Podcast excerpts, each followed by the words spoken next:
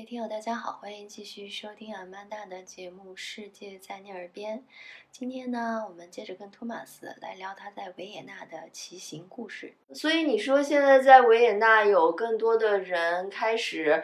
使用电动的这种平衡车，哈，就是浮在上面走，成了一个更更时髦的出行工具了。觉得就是像你刚才讲，在城市里面骑自行车都挺难的，因为车很多不好控制。那骑这个就是踩这个，或者是站在这个平衡车上，是不是这个交通太对更危险啊？大部分人嗯骑这样的东西，他们不带上。啊，头盔！我为什么一下子就会更多人愿意骑这个了呢？不用出力，因为是电动的。你就是说人变得越来越懒了，是吧？人就是懒。好吧。不是变得越来越懒，人就是懒。我还想说，我们现在卖出去的自行车，呃，百分之好像百分之五十是也是电动的，呃，自行车。也有一些很酷的年轻人，他们是会骑那个滑板，这个在维也纳多吗？上下班啊，上下学的时候，年轻人用的对也不少。刚才说的就是在维也纳市区里面的情况哈，然后刚才也聊了，其实你那个车里面主要还是为了去郊呃郊区去骑的。最开始维也纳森林是不是你去的最多的一个地方骑车的？维也纳森林去的比较多，啊，那个多瑙河旁边的森林我也去的比较多。一说到维也纳森林哈，就是会想到那个森林圆舞曲，这个挺有名的。但是，一般人比如说去旅游的呀，呃，可能时间有限，不太可能就是很深入的去维也纳森林。就是你能跟大家聊一聊吗？就是比如说你去里面骑行。维也纳森林有一些山，维也纳森林原来很大，的下澳洲，这维也纳森林也有一些小饭馆可以可以喝葡萄酒，在森林旁边对专门可以喝维也纳产的葡萄酒。累了喝一杯。头晕一点。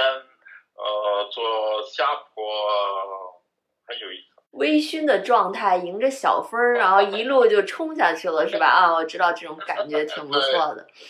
嗯，哎，那你说的那个维也纳特色的葡萄酒是是会有一一两种很有名的吗？我们维也纳特色的是，我们最好的是白葡萄酒。我们这里是 Grüner Veltliner。品种是绿色的意思，还有 gemischter Satz，这是维也纳特色。只是喝这么一杯吗？那在葡萄在小酒馆里面，嗯，会不会也会有一点点特色的小吃啊？很多东西在中国不吃，是面包在面包上涂一些东西，猪油对。面包上抹猪油是吗？抹上会放其他调味的东西吗？就是这样一个，是干面包吗？还是就软面包上抹猪油？是软的面包，刚烤烤好的面包，还热的面包，这是很好吃的。哦，抹一层猪油。对，这个很香。德语叫什么呢？呃 c a m b r i s h m a r z 还会有什么东西吗？其他的小吃吗？有一些香肠，还有可以涂上的。奶酪也是抹在面包上。对，特殊的沙拉，比如说猪舌沙拉。我一直以为中国人才吃猪舌头、猪耳朵呢，所以，所以呃，奥地利人、维也纳人是吃的。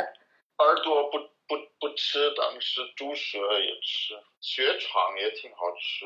好多奥地利人不喜欢吃血肠，但是就分，有人很喜欢，有人不喜欢。对对，这这个分的很明显。那有的人喜欢吃那个羊的奶酪，那会更膻，味道更重，是吧？这个我觉得应该也是有些人喜欢，有些人不喜欢。一一一一一点也不重，啊，真的？味道不重，我不太喜欢吃，因为味道不重。我喜欢沙味儿，在上边还放那个瓜子油。很深绿色的油，对这个油很香。奥地利人很喜欢这个。其实插一句，我觉得说到那个奶制品，那奥地利的奶制品确实还是挺不错的。但是咱们回来啊，就是刚才讲的是骑行当中，就是能有一些小酒馆让你歇歇脚，有一些这样的乐趣。那骑行自身呢？我就是想起来夏天就去多瑙旁边游泳，还有在维也纳旁边有很多多瑙河的石流。人造的水渠、水流，嗯，我来给你翻译一下啊，就是，啊，以前多瑙河有很多的这个自然分出来的这个分支的这个水流，嗯，然后现在呢，它是靠人工挖了一个更直的这种呃水的这个流向的水道，嗯，所以以前的这些那个留下来的现在是可以说是很多小。池子可以说小湖，我我们称呼它 Alt Donau，Alt Donau 的意思是呃老多瑙河。我记得就是在维也纳森林里面还有一个观景台是吧？当年我还去过，就是在那个地方其实是可以俯瞰是维也纳森林的一一些景色，好像远处也还能看到一部分城市的景色。维也纳旁边最高的比维也纳高两百五十米。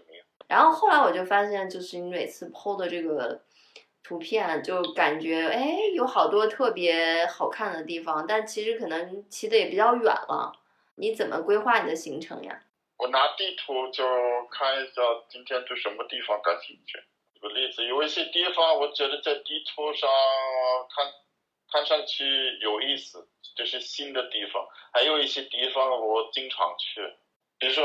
有维也纳离斯洛伐克比较近的，那挨着斯洛伐克有一个一座山，我经常去，因为维也纳距离已经五十公里，那天气特别好的时候还能看到城市。张家下有有多难喝，所以我觉得看这个景色，还有很多电动风风车。发电厂。好，我们下期接着跟托马斯继续聊。